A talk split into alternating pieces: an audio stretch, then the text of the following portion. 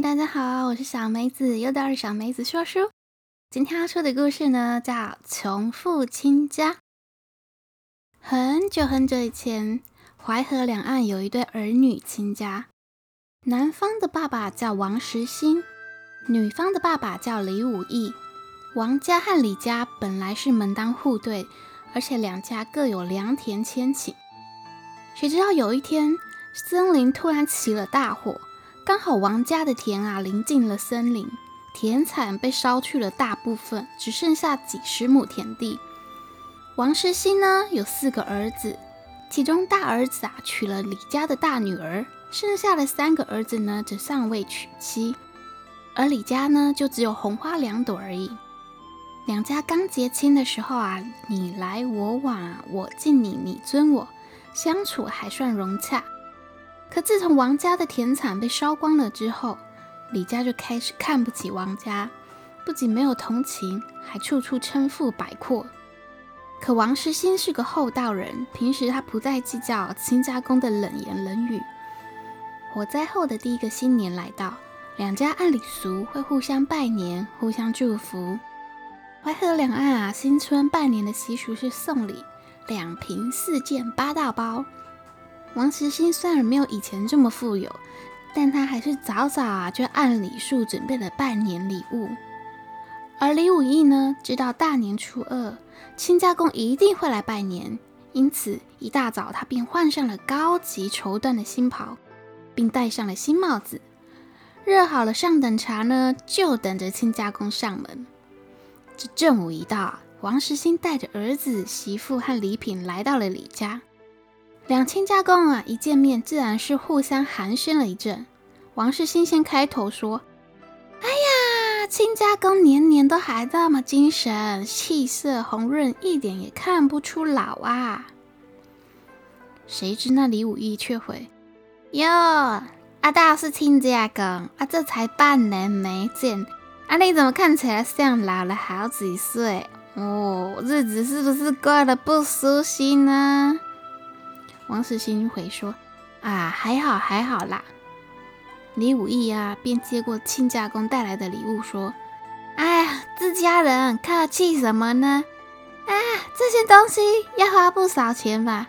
哎，我我这些东西我家多得很呢，倒是你啊，可要节省一点呐、啊。”王世兴听了，心里着实不太舒服，但是基于礼貌，他便也没再反驳他。中午吃饭时，李家豪气地端上了七大碗八大碟，整鸡、整鸭、整鱼，可以说是色香味俱全。王世兴开口说：“亲家公，您太客气了，自家人何须这么费心呢？”李武玉说：“哎呀，亲家公，不是你来了吗？这些菜你应该是很久没吃了吧？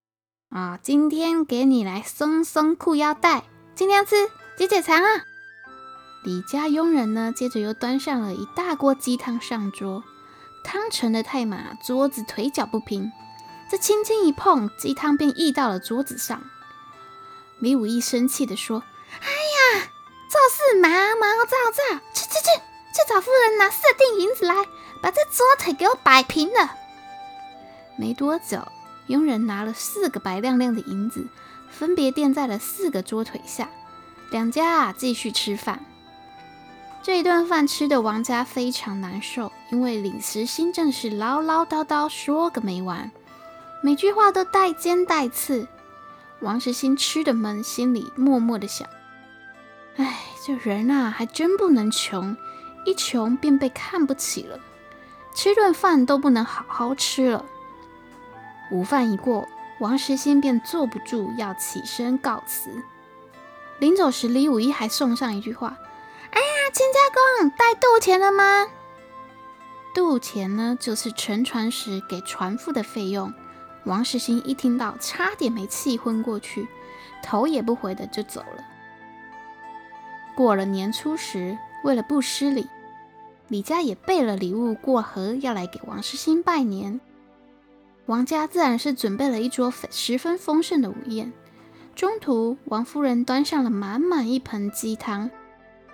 王时兴故意碰了一下桌子，鸡汤溢出，王世兴便喊：“老大、老二、老三、老四，过来！”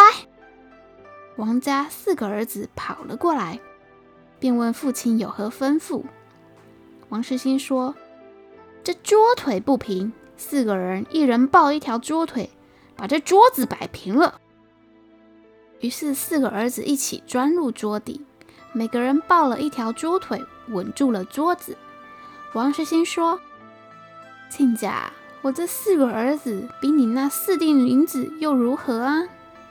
银子是死物，人可是活宝啊！”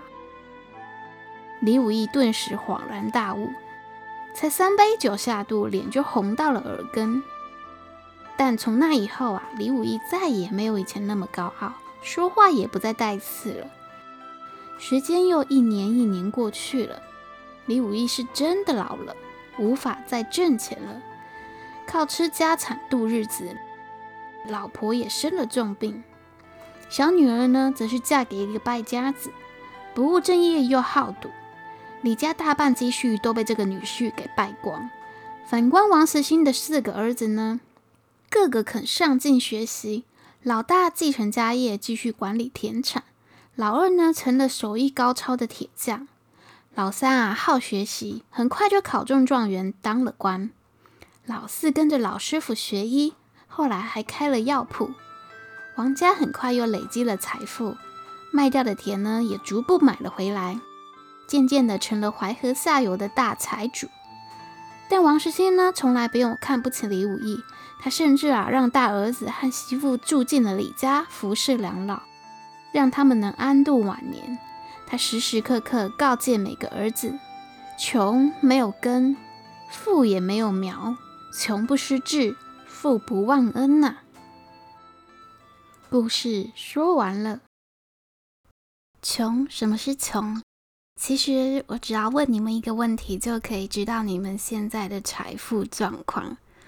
我问喽，忽然有一天，你接到通知，你将继承两千万的遗产，你的第一个反应是什么呢？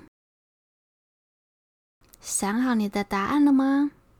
我猜大概会有以下三种状况。第一个反应是：耶，发财了！我要马上辞掉这个烂工作。第二个反应是：耶，有一笔钱，我可以投资了，好棒哦！第三个反应是，嗯，先放着吧，等我想想后再做打算。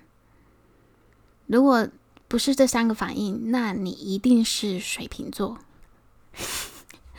好，其实第一个反应的人，我猜啊，你现在身上财产不超过一百万。第二个反应的人，我猜你现在身上财产可能超过两百万，但不到一千万。第三个反应的人，我猜你现在身上的财产超过两千万。你会说，有钱人财产啊都是破亿，当然觉得两千万是很稀松平常的事情。但这其实就是一本叫《秘密》的书在讲的事情。即使现在身上没有两千万财产，有钱人的信念是赚到两千万是迟早的事情，穷人则是觉得两千万根本天方夜谭啊，我想都不敢想。当我自己都不相信我自己会拥有两千万，即使有一天突然让我拿到这两千万。也会被我拿去买跑车、买房子、买各种奢侈品，然后没多久呢，又被打回原形，回到原本的生活。但有钱人他会用这两千万去钱滚钱，赚个两亿甚至更多。其实穷的一直都不是你的钱财，而是你的思想。多年前看到《穷爸爸富爸爸》这本书，也是让我，也是一整个震撼我的世界。怎么跟我爸妈说的世界观完全不同？我爸妈在我三岁的时候就离婚了。小学的时候，我以为全世界只有我家是单亲，所以我很自卑、很自闭。跟着开计程车的爸爸只能图个温饱而已。但是呢，我从小就很喜欢乱涂鸦，每一面墙只要有白色的地方都被我画满了我的涂鸦。但我爸说，画家都是死掉以后画才开始值钱的。我深信不疑。因此，我大学念了他说有前途的资讯工程学系，但程式语言对我来说就像乱码，我怎么学我都看不懂。我硬着头皮念到大三，真的念不下去。在这同时，我在图书馆看到一本书，它是一本各国建筑物的设计图的书。我被那些精美壮阔的设计图震撼到，我心里大叫：“这才是我想学的东西啊！”于是大三那年，我办了休学。但是设计零基础的我，我只想只能先报考中原大学的室内设计学分班，念了一年，然后有一些基础以后，我再参加转学考，考到了逢甲室内设计系。但我爸妈没钱让我去台中念书，因为要租房子啊，要吃穿的，我只好跟我阿姨借钱，之后在台中半工半读，每个月还一点，靠着就学贷款才把大学念完。扯远了，怎么扯到我求学？我想说的是，虽然现在我不是很富有，但比起以前已经有很大很大的跃进。以前呢，只会傻傻的上班赚钱，现在想的都是怎么学习投资，怎么用钱滚钱。真的不要想说等到你有钱再开始投资，再开始想说要做生意。等你真的真的辛苦存到一百万，你再开始想说要学投资、学做生意，但你真的敢承担这一百万的风险吗？其实最简单的投资就是买股票嘛。你身上只要有个五万、十万就可以开始学习买股票、买 ETF。每天要听股癌啊，投资也是需要时间学习累积的。不要再等了，开始练习你的投资肌肉吧。最后，我想说的是，父母给的观念真的会影响小孩的人生哦。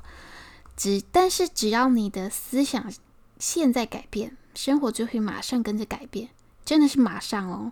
不要再觉得自己很穷了，你是很富有的，只是你自己不知道而已。还有，永远不要放弃那些你自己觉得最有热情的事情，不管那是什么。好啦，今天就聊到这里。祝你有个好梦，我们下个故事见，晚安。